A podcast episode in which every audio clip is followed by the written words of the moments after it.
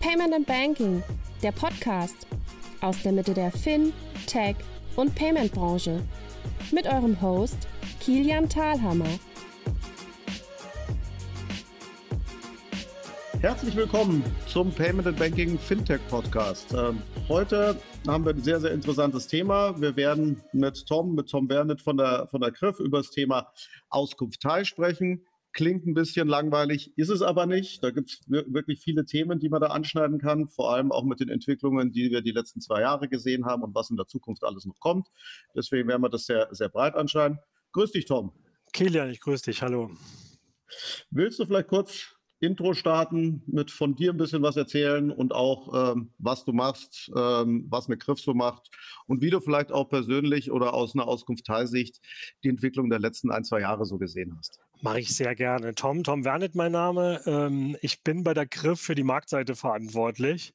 Ähm, habe das vorher auch beim Marktbegleiter getan, bei, bei Avato Experian und war davor bei unterschiedlichen Payment Service Providern. Also mein, mein Lebenslauf ist geprägt durch Telekommunikation, was so die erste Hälfte ähm, äh, State of the Art war. Sprich, ich war bei Vodafone und Telefonica und bin jetzt seit knapp zehn Jahren im Payment und Data Bereich unterwegs. War bei Billpay, war bei Wirecard und jetzt ebenso im klassischen Datenbereich.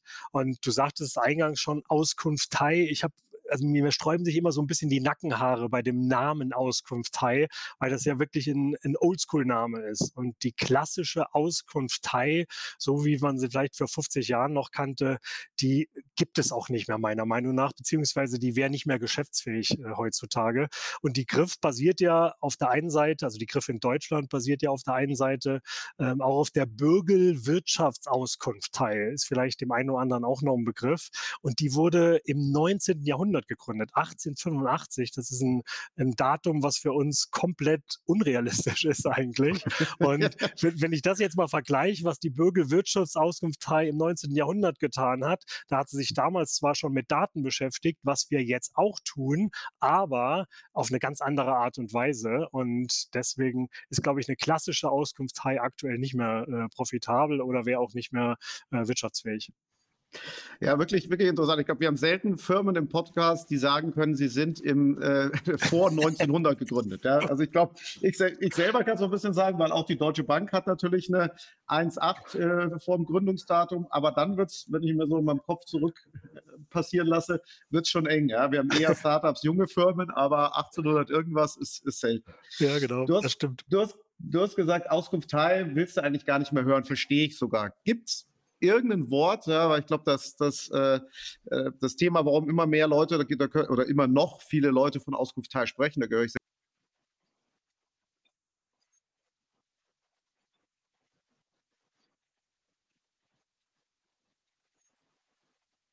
Also es ist tatsächlich eine sehr komplexe Beschreibung. Mein Vater versteht heute noch nicht, was ich beruflich tatsächlich mache und äh, fragt mich auch jedes Mal und ich muss es jedes Mal wieder erklären. Und ich, ich komme da auch immer wieder ins Schwimmen im, im Bekanntenkreis, um wirklich in einem Satz zu erklären, was unser Geschäftsmodell ist. Aber ich finde, ein Wort wie Informationsdienstleister trifft es ganz gut. Hört sich jetzt auch nicht so richtig fancy an, aber äh, das machen wir ja tatsächlich. Wir liefern Informationen und die auf unterschiedliche unterschiedliche Art und Weise. Wir gehen sicher gleich nochmal drauf ein. Das können Realtime-Informationen sein, das können Informationen eines, eines Bankkontos sein, das können historische Informationen sein, das können aber auch ana analytische Informationen sein. Und deshalb glaube ich, dass Informationsdienstleister äh, sehr, sehr, sehr, sehr treffend ist. Und um nochmal zurückzukommen auf das Thema Auskunft High respektive Daten, das Thema Daten ist immer noch Basis unseres Geschäftsmodells. Wir haben natürlich viele Daten, aber auch viele historische Daten. Und ähm, was, was uns, glaube ich, von der klassischen Auskunftei unterscheidet, ist die Tatsache, dass wir mehr und mehr Realtime-Daten, also Daten auf Basis eines Access to Account zum Beispiel, mit in ein Modell einfließen lassen und mit in ein Analyse, Analysemodell. Und ich vergleiche das sehr, sehr gerne mit, mit meiner alten, geliebten Telco-Branche ähm, als, als ich noch in der Telco war oder als ich da Gas gegeben habe damals, äh, da war es ja tatsächlich so, da hat man noch über die, die, die Netzverfügbarkeit gesprochen. Wo hast du Netz? Hier habe ich kein Netz. Und welchen Tarif hast du und welche Minutentaktung hast du? Das sind alles Themen, die heute ein Telekommunikations-User äh, nicht mehr interessiert. Also heute redest du darüber, äh, ob du 5G hast. Heute redest du über Mehrwertdienste. Heute differenziert sich ein Telekommunikationsanbieter über Fernsehen, über DSL etc. Aber das reine Netz, was ich jetzt mit dem Datenthema gleichstellen will, das ist Commodity. Das brauchst du einfach. Und das haben unsere Marktbegleiter genauso gut, genauso schlecht, wie wir es haben. Aber die Themen, die du oben drauf pflanzt, also Analysethemen, Realtime-Themen, äh, Lösungskonzepte, Risk Engine etc., das unterscheidet eine, einen Informationsdienstleister meiner Meinung nach. Jetzt hast du gesagt, Daten oder Informationen ist, ist, ist euer Geschäft. Das ist natürlich ein sehr großes und sehr breites Wort, ja, weil so halb philosophisch ausgedrückt sind ja alles irgendwo Daten. Ja. Wo würdest du denn aus eurer Sicht abgrenzen und sagen, der Bereich von Daten ist euer Business, so weit geht ihr? Und manche, manche Datengeschäfte sagt einfach, das ist, das ist nichts, nichts für uns, nichts, äh, kein Geschäftsfeld, vielleicht für jemand anders. Gibt es da irgendeine Grenze oder sind die Grenzen da so ein bisschen fließend? Ich würde jetzt unternehmerisch sagen, alle Daten, die sich äh, monetarisieren lassen, sind unser Geschäftsfeld. Wir sind natürlich in einem sehr engen äh, Korsett, was Datenschützer betrifft, äh, weil die reden wöchentlich eigentlich mit uns und wir können eben nicht alle Art von Daten monetarisieren, weil wir in Deutschland, äh, das weißt du selbst, natürlich in einem sehr engen Datenkorsett unterwegs sind. Aber alles, wozu der Datenschützer sagt, ja, das macht Sinn und entspricht gewissen Richtlinien und auf unserer Unternehmerseite von uns für gut befunden wird, was eben monetarisierbar ist, das sind äh, Felder, in denen wir uns bewegen. Okay. Ich würde mal ganz gut auf, kurz auf deinen Vergleich eingehen, den du gerade gemacht hast, also Telco und ähm, ähm, sagen wir mal die, den Bereich, in dem ihr als Informationsdienstleister jetzt unterwegs seid. Wenn ihr die Aussage, die du gerade getroffen hast, ähm, in Anführungsstrichen stimmt, dass du sagst, bei den Telcos ist das Netz jetzt Commodity, das heißt, keiner redet mehr drüber, jeder geht davon aus, es ist halt da äh, und ich nutze es, äh, aber ich will mir eigentlich keine großen Gedanken dazu machen, würde das ja ähm, wenn man das auf die Datenbranche äh, überträgt, bedeuten, dass die, dass die Daten und die entsprechende Verfügbarkeit der Daten eigentlich kein großes Problem ist, sondern das Problem auf einer anderen Ebene entsteht. Das heißt, ihr, ihr habt keine Challenge, an Daten zu kommen, beziehungsweise die Daten per se in ihrer Rohform zu haben, eure Challenge liegt eine Ebene drüber. Würdest du die Aussage so stützen oder ist die zu schwarz-weiß? Also mein Datenmanagement wird mich jetzt, glaube ich, killen, wenn ich sage, Daten zu bekommen, aktuelle ist, ist keine Herausforderung. Das ist es durchaus. Wir, wir arbeiten ja mit unterschiedlichen äh, Datenprovidern auch zusammen. Wir zapfen immer wieder Datenquellen auch an, um einen Datenhaushalt zu haben, der komplett aktuell ist. Und das, das ist die große Herausforderung bei uns gegenüber dem einen oder anderen äh, Wettbewerber, dass wir das sowohl auf Konsumentenseite als auch auf Firmenseite machen. Wir sind ja in beiden Universen unterwegs. Also wir sind sowohl in der Lage, Firmenauskünfte zu erteilen, als auch äh, Auskünfte über Konsumenten. Und die müssen natürlich immer aktualisiert sein. Und hier arbeiten wir äh, in unterschiedlichen Märkten, auch mit unterschiedlichen Playern zusammen. Also wir sind ja in verschiedenen globalen Märkten als Griff, als eigene Auskunftei unterwegs. Also wir haben eine offizielle Auskunftei-Lizenz. Wir sind aber auch in Märkten mit Kunden unterwegs, wo wir, wo wir keine Auskunft teil sind. Und dann arbeiten wir natürlich mit, mit Marktbegleitern zusammen, um so einfach auch unseren Datenhaushalt immer aktuell zu haben. Aber nochmal, ich, ich stimme der Aussage zu, dass dieses Thema Datenaktualität durchaus immer noch herausfordernd ist. Nochmal das Beispiel mit den Telekommunikationsanbietern. Es ist durchaus herausfordernd, am Land nochmal 5G-Coverage herzustellen, weil man mit den Bauern reden muss, weil man irgendeine Basisstation anmieten muss, etc. Das ist durchaus immer noch eine Herausforderung, aber ist nicht mehr die größte Herausforderung eines Telekommunikationsanbieters. Und unsere größte Herausforderung ist nicht mehr, unsere Daten aktuell zu haben, sondern sind mehr die, äh, die Mehrwerte, Analysemöglichkeiten und die Intelligenz obendrauf. Mhm. Genau, lass uns da gleich, gleich nochmal kurz drauf eingehen. Ich fand einen interessanten Punkt, den du gerade gesagt hast, wo ich noch ein bisschen drauf eingehen würde, ist das Thema Internationalität, ja, oder wie einfach oder nicht einfach kannst du so ein Geschäft, das ihr, das ihr ja macht, überhaupt international betreiben oder, wie, wie man so schön sagt, skalieren. Ja? Also Thema Datenschutz, Thema, Thema sonstliche regulatorische Anforderungen, aber auch lokale Märkte stelle ich mir herausfordernd und sehr unterschiedlich vor, allein schon in, in Europa. Wie, wie guckt ihr da drauf und wie geht ihr diese, also unter meiner Annahme, große Herausforderung denn an? Ja, es ist definitiv eine Herausforderung und das, das wird auch die, die größte Herausforderung in der Zukunft sein, meiner Meinung nach. Ähm, also mit äh, meinen Legal-Kolleginnen habe ich quasi den, den regesten Austausch äh, bei, bei neuen Projekten. Also da geht es äh, nur sekundär um Commercials, um die Lösung, sondern primär zuerst mal um das gesetzliche Konstrukt. Und hier rede ich natürlich über europäische, über globale Projekte. Aber nichtsdestotrotz äh, ist das das, was zum Beispiel ein E-Commerce E-Commerce-Merchant von uns verlangt. Wenn ein E-Commerce-Händler mit uns in andere Länder expandieren will, dann erwartet er auf der einen Seite natürlich einen Ansprechpartner, er erwartet ein vertragliches Konstrukt und er erwartet eine Lösung, die skalierbar ist in, in anderen Ländern. Und das können wir ihm bieten, weil die Lösung, die, die Risk Engine natürlich für alle Länder das gleiche ist. Klassisches Beispiel in unserem Universum bei Griff ist das Thema Hybrid. Das ist unsere, unser Ökosystem für den E-Commerce-Handel. Diese, diese Lösung Hybrid ist ganz einfach zu skalieren in alle Länder und die Basis sind natürlich die Daten und die Datenquellen in den einzelnen Ländern und die obliegen natürlich einem Legal Framework, was es zu erarbeiten geht. Aber das ist tatsächlich der erste Step bei einem internationalen Projekt, dass wir zuerst mal anschauen, über welche Länder reden wir, über welche Märkte reden wir, über welche Use Cases reden wir und wie sind ist dieses Konstrukt äh, in, in, ein, in ein vertragliches Konstrukt zu packen und erst dann gehen wir an die Lösung, die dann eher leichter zu, zu realisieren ist.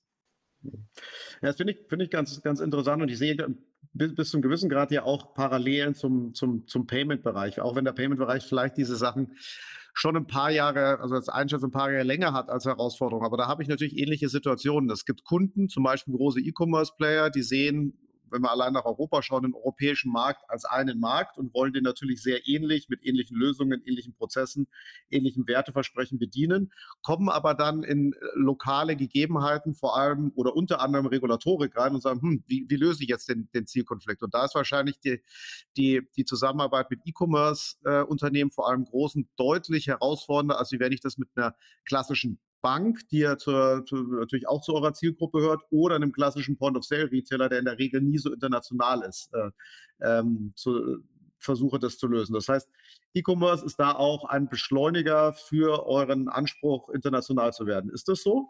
Das ist definitiv so. Also der E-Commerce-Bereich äh, ist natürlich ja jetzt auch aufgrund der Pandemie unser umsatzstärkster Bereich. Neben dem Thema Banken im Versicherungsbereich sind wir sehr stark unterwegs.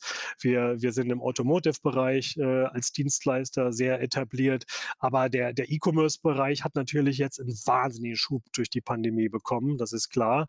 Ähm, wir haben aber auch einen sehr, sehr guten Schub hingelegt aufgrund der Tatsache, dass unsere Lösung, die ich eben genannt habe, nämlich Hybrid, äh, sehr, sehr gut ankommt, in Anführungszeichen, weil es eine offen, ein offenes Ökosystem draußen ist. Und nochmal der Vergleich zu dem Payment-Bereich, den du eben erwähnt hast, Kilian. Klar, der Payment-Bereich hat die gleichen Herausforderungen. Ich glaube nur, die sind nach vorne hin noch herausfordernder als unsere Lösung, weil wir natürlich auch sehr stark auf der BNPL-Welle gerade schwimmen. Also jeder redet über Buy Now, Pay Later, obwohl der Rechnungskauf das älteste und langweiligste Thema im Payment-Bereich ist. Jetzt sind wir wieder bei dem Thema Auskunftei. Also durch den Rechnungskauf, durch die ganzen Versandhändler damals, ist ja die Auskunftei eigentlich in Deutschland auch groß geworden und quasi sind wir ja das Land der, des Rechnungskaufes. Jetzt heißt der Rechnungskauf anders, klingt fancier, BNPL und ist in allen Ländern der Hype. Und da kommen wir natürlich wieder ins Spiel, weil der Rechnungskauf respektive Buy Now Pay Later in allen Ländern angeboten werden kann, wo wir denn auf valide Daten zugreifen können, weil wir eben mit der Risk Engine tatsächlich das Risiko minimieren können und so äh, ja eine einheitliche Zahlart eigentlich global anbieten können. Das klingt jetzt noch sehr visionär und sehr zukunftsträchtig, ist es auch noch. Klar haben wir da auch noch einige Herausforderungen, aber das ist durchaus die Vision. Ne? Rechnungskauf global in allen Ländern anzubieten, um das Thema B BNPL äh, zu unterstreichen. Ne, ist, ist auch interessant und wir haben, glaube ich, ganz gute Parallelen. Also so unsexy wie Rechnungskauf klingt und so sexy wie jetzt auf einmal Buy Now Later klingt, vielleicht wird es irgendwann mal die Parallele auch im Bereich Auskunftei geben. Ja? Auskunftei klingt unsexy, ein anderer Name, sei es Informationsservice, Dienstleister oder vielleicht fällt jemand ja was noch Spannenderes ein, klingt, klingt besser. Am Schluss ist es, Schluss ist es ähnlich. Ja? Und du hast äh, Du hast sicherlich auch aus, aus, aus, eurer, aus eurem Blickwinkel die, die klassische Frage, naja, was war denn zuerst da? Der Rechnungskauf oder die Auskunftei? Ja, im Prinzip brauchst du ja beides, weil ohne die entsprechenden Daten und Services on top wird wahrscheinlich kein Mensch Rechnungskauf machen. Ja, kannst du natürlich machen, ist, ist sehr riskant. Umgekehrt, ähm, hilft euch natürlich auch äh, diese Internationalisierung sehr stark, äh, sehr stark in, in, in eurem Rollout. Ja? Weil natürlich werden Unternehmen fragen, so, hey, wir sind jetzt im Markt 1, jetzt gehen wir in Markt 2, wir wollen ein ähnliches Setup. Ne? Best Case das gleiche Setup, ja, mit anderen Daten und vielleicht ein bisschen anderen Scoring-Logiken, aber grundsätzlich, grundsätzlich dasselbe. Das heißt, darüber beschleunigt sich sicherlich auch nochmal ähm, euer, euer Wachstum. Definitiv. Ähm, aber Rechnung, vielleicht kann, kann ich das noch kurz ein, einwerfen, Kilian. Rechnungskauf alleine ist natürlich mhm. auch kein Differenzierer. Ne? Das ist jetzt für den Endkunden auch nicht super spannend und super fancy. Es ist letztendlich nur eine Zahlart, eine Möglichkeit zu zahlen und kein Konsument zahlt gerne. Also das kannst du nicht aufpimpen. Das musste dann auch mit, mit Mehrwertdiensten aufpimpen oder musste dann an eine Loyalty Card äh, kleben oder, oder ähnliches. Ne?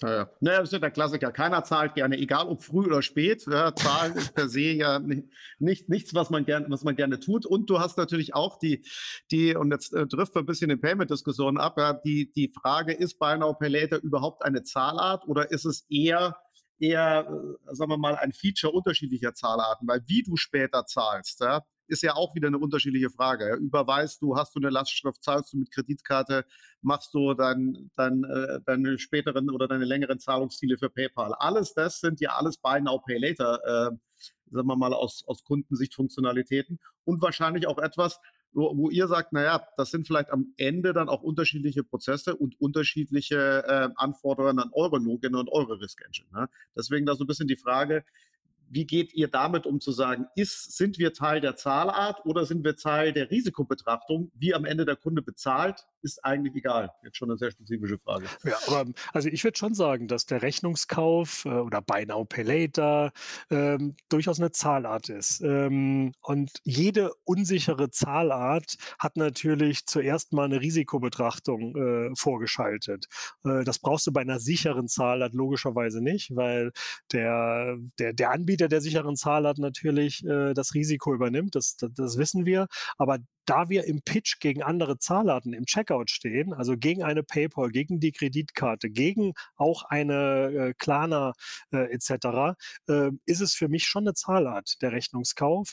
Ähm, und es wird immer mehr zur Zahlart, weil wir in immer mehr Projekten auch die Verknüpfung des Online-Rechnungskaufs mit dem Offline-Rechnungskauf sehen. Also wir haben die, die, die ersten Projekte tatsächlich auch, auch live, wo der Kunde einfach nur noch über eine Monatsrechnung verfügt. Also er, er erlebt den Checkout gar nicht mehr. Ich will jetzt nicht das, das viel zitierte Beispiel von Uber wieder erwähnen, aber das wird im E-Commerce ein, äh, Einzug halten, meiner Meinung nach, dass der Rechnung, äh, dass der komplette Checkout verschwindet. Amazon macht es ja schon vor, andere Player machen es vor und jetzt können wir uns ja überlegen, wie wir dieses Erlebnis auch in die Offline-Welt weitertragen, äh, dass wir tatsächlich in der Offline-Welt auch nicht mehr zahlen. Auch hier gibt es zahlreiche Beispiele. So richtig durchgesetzt hat sich jetzt in Deutschland auf der, auf der Einkaufsstraße noch nichts. Aber wenn man in, im Offline-Bereich das Thema Identity dann tatsächlich knackt, was wir auch können und was wir auch tun in dem einen oder anderen Projekt, dann hast du tatsächlich eine Zahlart online wie offline und dann pitchst du gegen die klassischen anderen Zahlarten meiner Meinung nach. Naja. Ja, es wird eine, wird eine inter, interessante Entwicklung sein und auch eine Frage von, und das wäre so ein bisschen meine nächste Frage gewesen, ihr, ihr, ihr kommt ja auf der einen Seite von einem transaktionsbasierten Bereich, wo du sagst, okay, es gibt den Kunden A, der möchte Produkt B kaufen, kostet 200 Euro, ist beim Händler XY und auf der auf der Ebene ähm, werdet ihr angefragt und gebt halt äh, dem entsprechenden Händler entsprechende Rückmeldung oder macht ihr es wirklich auf einer Account-Basis, also Thema Monatsrechnung und sagen, okay, der Kunde hat jetzt ganz viel eingekauft, mal hier für 10 Euro, mal hier für 500 Euro und die Summe geht raus. Das heißt, da sind wir ja wieder bei dem, bei dem Punkt, dass eigentlich die Herausforderung, die ihr euch mehr und mehr wahrscheinlich stellen müsst, ist eher die, die Logik, den Scoring-Algorithmus und die entsprechenden, die entsprechenden Analyse-Tools dahinter, als wie die, wie die klassischen Daten. Ist das, ist, ist das so und ist das, kommt ihr eher von der Transaktion und geht zum Account oder habt ihr eigentlich beide Sichtweisen drauf? Wir haben alle Sichtweisen eigentlich. Also wir sind in puncto Pricing komplett flexibel. Also die, die Mehrzahl der, der Pricings im E-Commerce-Bereich ist natürlich transaktionsbasiert, das stimmt. Aber was immer mehr und mehr auch diskutiert wird und wo wir natürlich komplett offen sind, sind äh, Preise, die sich am kompletten Volumen orientieren, sind Risk-Based, sind Risk-Based Pricing. Also das, was wir an Risiko tatsächlich minimiert haben, äh, daran partizipieren wir. Also je besser wir vorne sind, desto mehr verdienen wir auch, ganz platt gesagt. Und äh, gerade jüngere äh, Unternehmen Unternehmen lassen sich auf so ein Pricing äh, sehr, sehr gerne ein, weil das ein ja, Quid pro quo ist und ein sehr fairer Ansatz. Also wir sind im Pricing da äh, komplett, komplett flexibel. Es muss für beide Seiten profitabel sein. Mhm. Ja, das ist, das ist klar. Wie, wie weit stellt ihr euch, also weil wir gerade beim Thema Pricing und vielleicht auch Geschäftsmodell sind, ähm, wie weit stellt ihr euch auf, dass ihr sagt, ihr, ihr geht auch in Teilen, in Anführungsstrichen, ins Risiko. Ja? Beziehungsweise Frage geht in die Richtung, ihr stellt ja ein ganz transaktionalen Ergebnis bereit. Ja? Also Kunde fragt bestimmte, bestimmte Daten bei euch an, bestimmte Scorings, bestimmte Analysen. Ihr liefert ihm ein Resultat. Was er damit tut und wie er es einsetzt, ist ja erstmal Sache eures Kunden. Oder wie verschwimmen diese Grenzen? Macht ihr das hart und sagt, lieber Kunde, du bekommst ein Ergebnis von uns. Ob du dieses Ergebnis jetzt in Anführungsstrichen richtig einsetzt oder nicht richtig einsetzt, ist dein Problem oder deine, auch deine Offenheit, was du damit machst. Oder sagt ihr, naja, ihr seht es auch andersherum, dass ein gewisser Teil ihr euch ähm, auch in die Richtung verlasst, du sagst, okay, wir geben dir schon die richtige Info und wir trauen dir auch. Und wenn sie doch nicht richtig war, in Anführungsstrichen, gehen wir auch ins Risiko mit rein. Wie geht ihr mit dem Zielkonflikt um? Das, hat, das, hängt stark davon ab, was, was der Kunde respektive Händler von uns erwartet. Also es gibt, gibt viele vor allem größere E-Commerce-Händler, die die ganze Intelligenz, das ganze Risikomanagement auf ihrer Seite haben. Also wo wir eigentlich äh, reine Datenpumpe sind. Also wir liefern Daten und auf Basis dieser Daten werden dann gewisse Scores äh, erstellt. Da arbeitet eine Risk Engine, aber auf Händlerseite. Und da ist das Risiko natürlich zu 100 Prozent auf, auf Seiten des Händlers. Aber gerade das, das Mittelsegment ähm, ist durchaus auf der Suche nach einem Dienstleister, der auch eine gewisse Intelligenz vielleicht nach dem Checkout äh, an den Tag legt oder kurz vor dem Checkout, äh, wo einfach nicht nur irgendein Score geliefert wird, wo sich vielleicht auch nochmal eine Transaktion angeschaut wird, äh, wo sich vielleicht auch noch eine Bestellung angeschaut wird, wo sich vielleicht auch nochmal die Lieferadresse etc. angeschaut wird. Und äh, das können wir durchaus und das, das tun wir auch. Und das ist dann tatsächlich auch in Anführungszeichen geteiltes Risiko, weil wir, weil wir den Checkout maßgeblicher mitbestimmen, wo wir einfach nicht nur einen Score äh, weiterentwickeln entwickeln. Und was wir auch tun, aber Deine Eingangsfrage war ja, wie stark gehen wir ins Risiko? Also pitchen wir wirklich gegen jetzt eine Klarna als, als, als klassisches Beispiel, äh, dass wir eine, eine Forderung auch übernehmen. Das machen wir in der Art und Weise nicht. Was wir nur sehen, wir sehen einen wesentlich größeren Demand von E-Commerce-Seite nach einem in Anführungszeichen White Label Factoring Ansatz. Also der Händler äh, will eigentlich mit dem Risiko nichts zu tun haben, will aber auch im Checkout nicht so sehr auf diesen sehr starken Klarna-Brand setzen, was ja durchaus in dem ganzen Dunning-Prozess auch ein paar Nachteile mit sich führen könnte, ne? weil Klarna eben zum Beispiel sehr, sehr stark ist. Und äh, hier müssen wir natürlich dann auch äh, stärker ins Risiko gehen, tun das auch teilweise auch mit Partnerbanken zum Beispiel, dass wir quasi die, das ganze Risikomanagement Management machen, das ganze Fraud Prevention machen und dass dann äh, eine Bank, die quasi in dem Konglomerat dann mit inkludiert ist, tatsächlich auch das Risiko übernimmt. Das geht durchaus auch und so ein Projekt haben wir auch. Ja, ich glaube, das ist echt ein, also bin, bin da total, total bei dir. Das heißt, wenn du einen Händler siehst, ein Händler hätte gerne alles in seinem, hätte gerne die volle Kontrolle, ne, natürlich. Ja, also auch am besten die Entscheidungsmacht zu sagen, welche Transaktion nehme ich jetzt, welche Transaktion nehme ich nicht, äh, so, oder wo glaube ich, dass, dass ein Risiko drin ist und wo glaube ich, dass es nicht drin ist. Auf der anderen Seite wenn es dann zum Risiko kommt, ist man da, sieht man es natürlich wieder andersrum. Und das ist natürlich ein, ein Zielkonflikt, den man nie 100 Prozent auflösen kann. Ne? Also entweder will ich alles entscheiden, dann muss ich auch das komplette Risiko nehmen. Das ist nicht nur in unserem Business so, das ist, glaube ich, generell so. Oder äh, ich möchte, dass jemand anders das Risiko nimmt. dann muss ich demjenigen auch zugestehen, dass er, dass er oder sie selber entscheidet ne? und sagt, okay, ich nehme das Risiko, also mache ich hier was. Oder ich mache halt die, den entsprechenden Preis, den ich fürs Risiko zahle, für so hoch, äh, dass es das auch wieder kein, dass es auch wieder keinen äh, Sinn macht oder der Zielkonflikt später kommt. Ich glaube, das ist ein interessantes Spannungsfeld, was man immer hat und da kann man ein Stück weiter nach vorne gehen und auch, auch zurückgehen. Ne? Absolut. Ne? So. Und vor allem ist es nicht nur das Risiko, es ist gar nicht nur das Risiko meiner Meinung nach, sondern es ist auch das ganze Management äh, der Forderung, das ganze Debitorenmanagement. Das ist durchaus auch personalintensiv und kann personalintensiv sein. Also es ist nicht nur ein Thema des, des, des, des reinen Ausfallrisikos, sondern wie administrierst, wie managst du die komplette Forderung. Und deshalb haben die Buy Now Pay Later Anbieter natürlich so einen wahnsinnigen Hype aktuell, weil die das komplette Risiko auf der einen Hand mitnehmen, auf der anderen Seite aber auch das komplette Management der, der Forderung. Nur teilweise sind sie zu stark schon im Checkout und in dem ganzen äh, Forderungsbereich, dass das natürlich dann auch äh, ja, zu, zu Lasten einer, einer Customer Journey gehen kann. Deshalb bin ich ein großer Fan davon und das, das sagt mir durchaus auch das Feedback, was ich, was ich vom Markt bekomme, äh, einer, einer White Label äh, Factoring Lösung und äh, wo man natürlich dann nicht die eierlegende Wollmilchsau integrieren kann, aber wo man Best of Both World quasi dem Kunden anbieten kann. Mhm, ja, klar.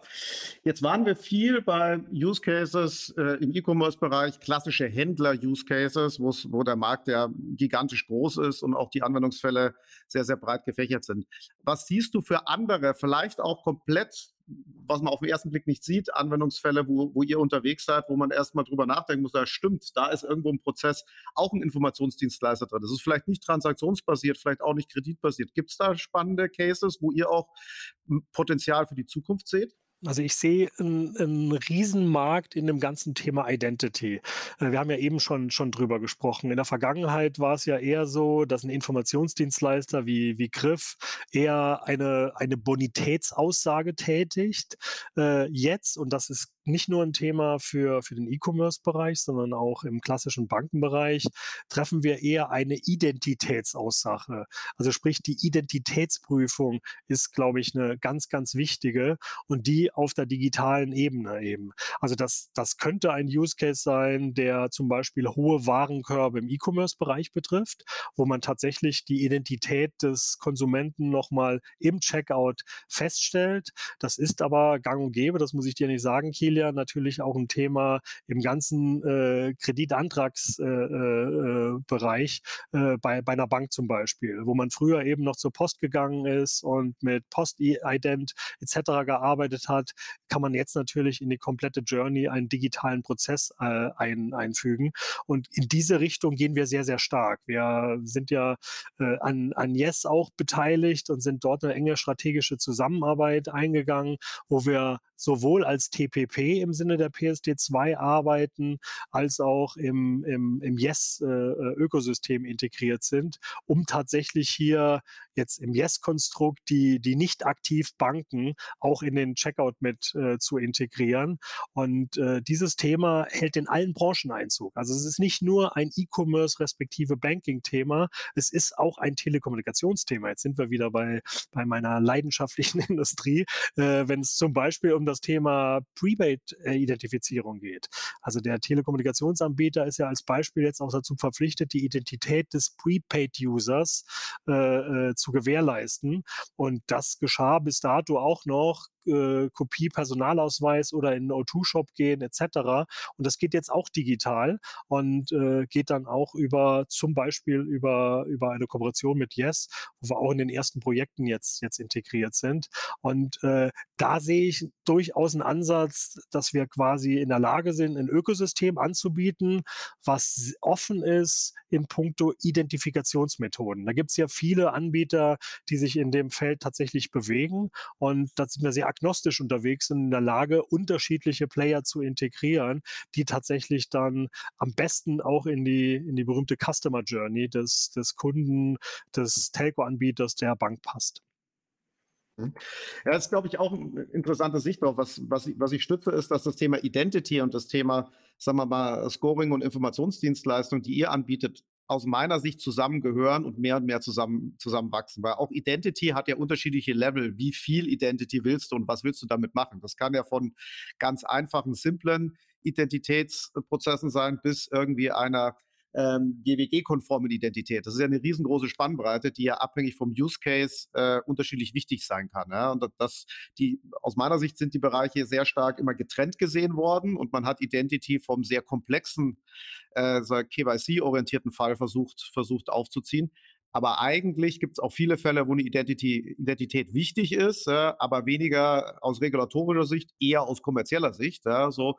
Und bei jedem Einkauf, den du hast, äh, kann eine Identität nützlich sein, solange sie gut im Prozess eingebaut wird und du sie so einsetzen kannst, wie du sie brauchst, oder? Korrekt, ganz genau. Sehe ich komplett genauso. Also äh, je, je mehr man über GWG etc. spricht, desto komplexer wird es natürlich. Aber auch Identity kann auch einfach eine SMS-TAN sein, äh, als Beispiel. Und jetzt, jetzt bin ich wieder in meinem Beispiel Offline-Online-Welt eines E-Commerce-Händlers verschwinden, also dieser, dieser berühmte Multi-Channel-Ansatz, ähm, wo, wo der Kunde vielleicht auf seine Zahlart offline zugreifen will, die er auch online kennt, den, den Rechnungskauf zum Beispiel oder einen Ratenkauf. Und da stößt ja der Store, der, äh, der Offline-Händler tatsächlich auf seine Grenze, weil er gar nicht weiß, welch, was ist denn der Kunde? Wer, wer ist denn das? Wie soll der sich ausweisen? Das geht natürlich sehr plump über, über einen Ausweis, aber auch da gibt es Short-Möglichkeiten. Und äh, da, da gibt es ganz spannende Projekte, wo man auch über ein, ein SMS-TAN zum Beispiel arbeiten kann. Und äh, gerade dieser, dieser Bezahlprozess offline ist ja immer noch ein riesen Pain. Also, das, also mich persönlich macht das immer wieder kirre, wenn der Bezahlprozess dreimal so lange dauert wie der eigentliche Entscheidungsprozess. Also ich gehe in den Laden rein, weiß, welche Socken ich will, muss die auch nicht großartig noch testen. Farbe weiß ich auch und ich brauche viermal so lange, um diesen, diese Socken zu, zu bezahlen. Da verstehe ich es eben nicht, warum nicht mehr Verkäufer mit Terminals rumlaufen, nach dem Namen fragen, nach der Kundennummer fragen, vielleicht per SMS dann den Kunden verifizieren und sagen, schönen Tag, das landet auf Ihrer Monatsrechnung. Jetzt sehr lapidar erzählt natürlich, aber das ist ja durchaus schon möglich und diese Projekte haben wir aktuell schon. Nur es, es ist wirklich schwierig, das, das, das nochmal reinzubringen. Und dadurch kann sich auch der Offline-Handel äh, differenzieren, meiner Meinung nach, und kriegt natürlich auch wiederum mehr Traffic, weil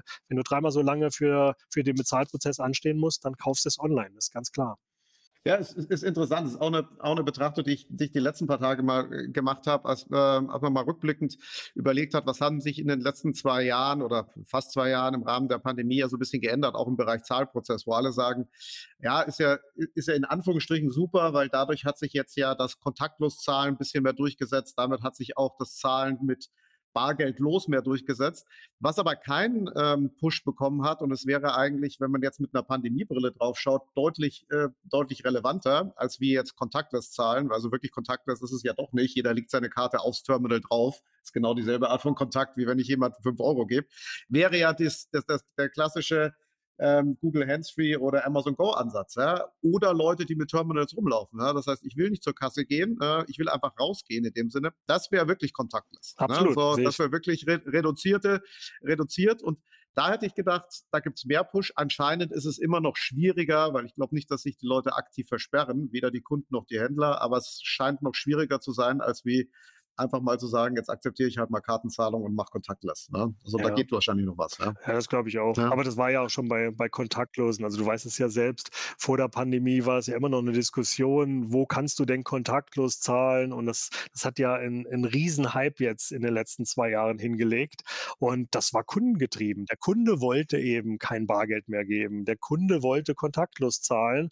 Und so, sobald da ein Demand ist und der Kunde sieht seinen Vorteil dadurch, dann pusht er er das halt, halt natürlich auch und sucht sich vielleicht auch nur noch Händler aus, wo er kontaktlos zahlen kann. Also ich bin jetzt hier in München-Neuhausen immer wieder zu dem Bäcker gegangen, wo ich kontaktlos zahlen kann und nicht zu dem anderen, wo ich noch Bargeld brauchte.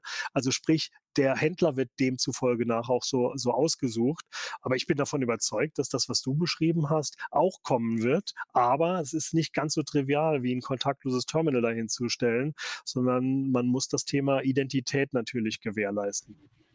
Genau. Ne? Also ich glaube, das ist noch nicht so productized, wie wir es beim normalen Zahlen haben. Wie du sagst, äh, neues Terminal und äh, also in Anführungsstrichen hingestellt und schon ist Contactless äh, da. Das ist halt bei diesen Arten von Prozessen, da, da sind wir, glaube ich, noch weit früher. Da, der Markt wird sich entwickeln, da bin ich, da bin ich bei dir. Ja, also ich, ich glaube auch, dass es in Zukunft viele Geschäfte geben wird, wo die Kasse einfach nicht mehr da ist. Also genauso wie online der Checkout verschwindet, verschwindet da die Kasse.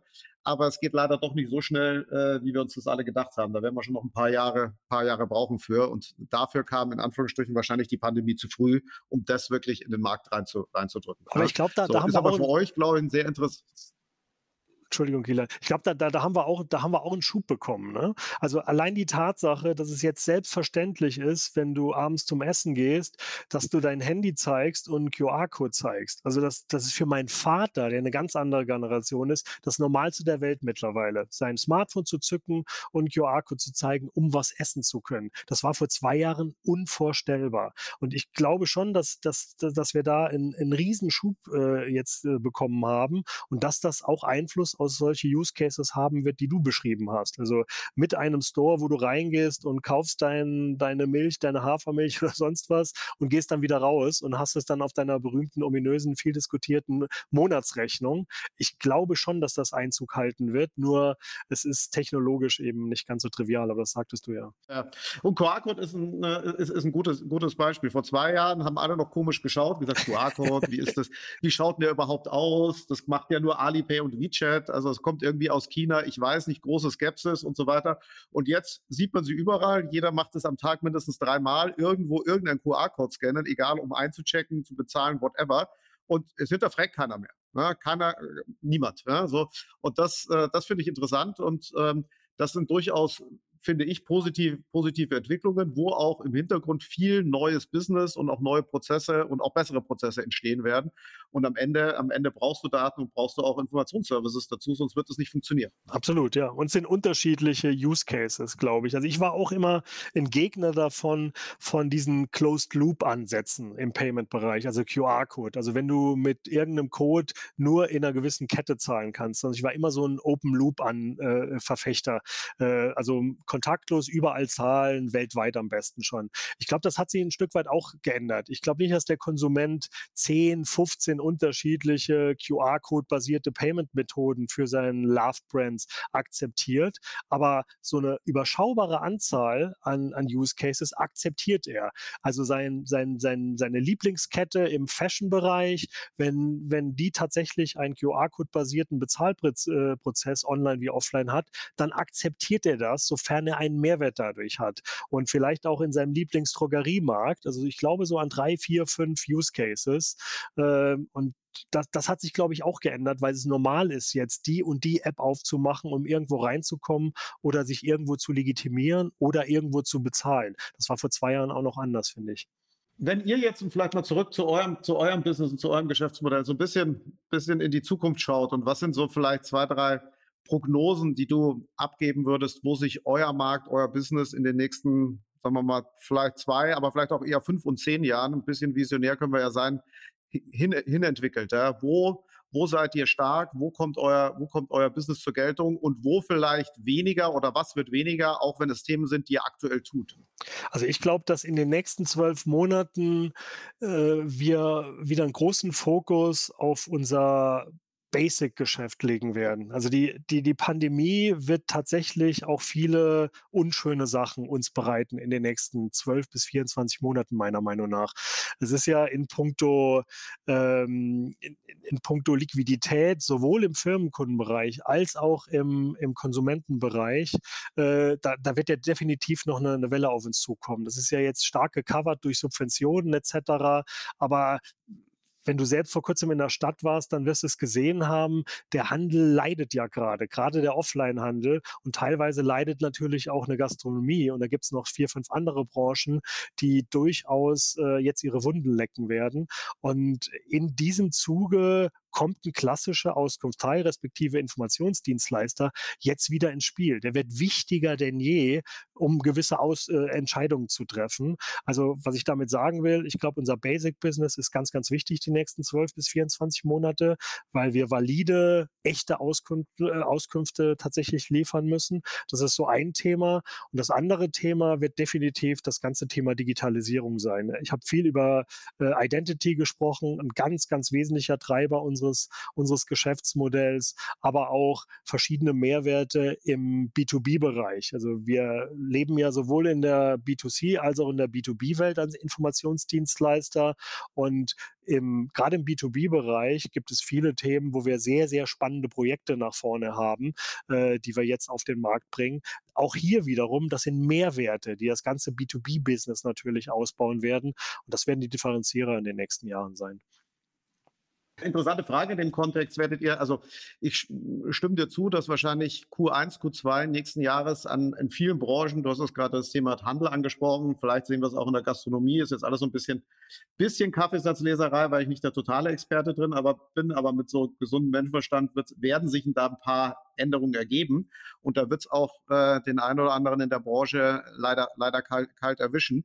Seht ihr da so einen Effekt, dass ihr sagt, naja, wenn diese Phase durch ist und wir vielleicht auch äh, mehrere Insolvenzen sehen, dass dann auch wieder Player auf euch zurückkommen und sagen, hm, haben wir das denn so richtig prognostiziert? Haben wir die richtigen Dienstleister, Informationsbereitstellungen gehabt, um das vorherzusehen und um vielleicht bei Ausfällen, die vermutlich kommen werden im B2B und im B2C-Bereich, gut vorbereitet zu sein? Oder ist das eher was, wo ihr sagt, so, hm, das ist immer eine schwierige Diskussion im Nachgang zu sagen, hättest du es mal besser gemacht, dann hättest du dich nicht so stark erwischt. Wie geht ihr damit dann um? Nee, also das haben wir jetzt ja schon in unseren, äh, in unseren Geschäftsmodellen, äh, in verschiedenen äh, kommerziellen Vereinbarungen, dass wir uns durchaus auch danach anschauen, wie habt ihr denn performt quasi?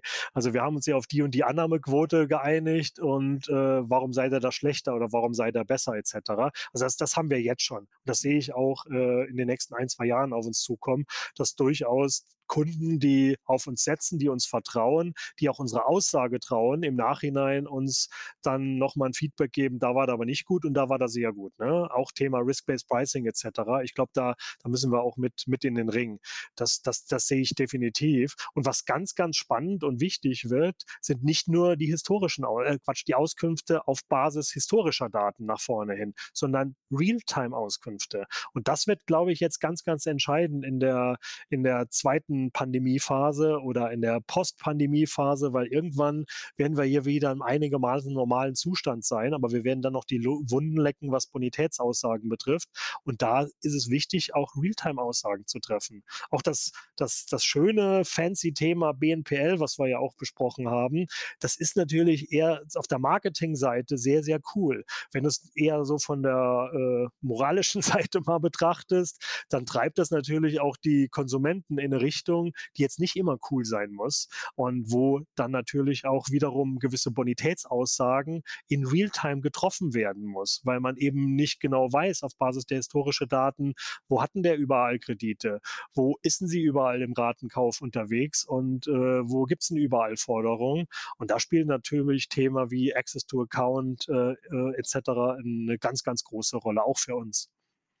Vor allem können da historische Daten oder historische Learnings sogar gegebenenfalls kontraproduktiv sein, weil speziell, wenn man so die Auswirkungen von so einer Pandemie sieht, ich glaube, dass das kaum jemand über historische Daten prognostizieren kann, sondern es ist eher wichtig zu sagen, ich kann schnell äh, Best Case Realtime Informationen bereitstellen und eine Entscheidung machen und nicht, ich muss erst zwölf Monate zurückgucken und wenn ich die Daten nicht habe, ist meine Entscheidung falsch, weil da ist der Markt leider zu schnell und damit das Risiko auch, auch zu, zu flüchtig. Dann hast du es und kannst nichts mehr dagegen tun. Korrekt, das stimmt sehen schon im Bereich, in, in dem Bereich, äh, in Anführungsstrichen Auskunftei oder Informationsservices gibt es eigentlich so, so viele Diskussionspunkte. Wahrscheinlich könnte man da noch länger drüber quatschen. und der Name mag nicht sexy sein. Ich glaube, das Business durchaus, ja, und sicherlich kein Business, was, was äh, weggehen wird, sondern es wird eher noch, eher noch breiter.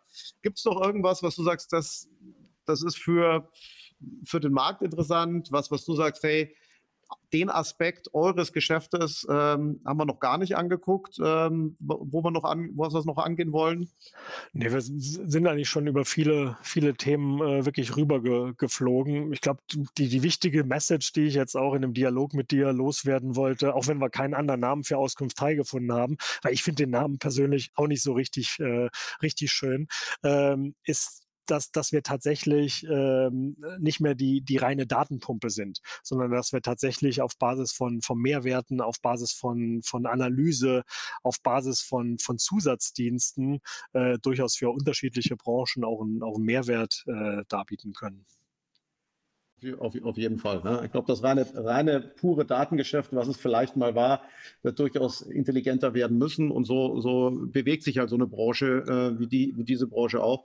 Und das ist ja auch gut so, weil ich glaube, so, immer das Gleiche führt am Ende dann dazu, ähm, dass es vielleicht dann doch keiner mehr braucht. Deswegen ist diese Evolution ja sehr, sehr positiv und manchmal geht sie schneller und manchmal nicht. Auf jeden Fall mal danke für deine, für deine Insights und deinen Blick, Blick auf den Markt. Äh, ich glaube, da tun sich jede Menge spannende Sachen, äh, nicht nur dieses Jahr, sondern auch die, die kommenden Jahre. Der wird, der wird auf keinen Fall stillstehen und ich glaube, wir alle müssen da die entsprechende Dynamik mitbringen. Deswegen äh, danke dir für alles und ja, war, glaube ich, ein spannender Talk. Danke dir, Kilian. Ne?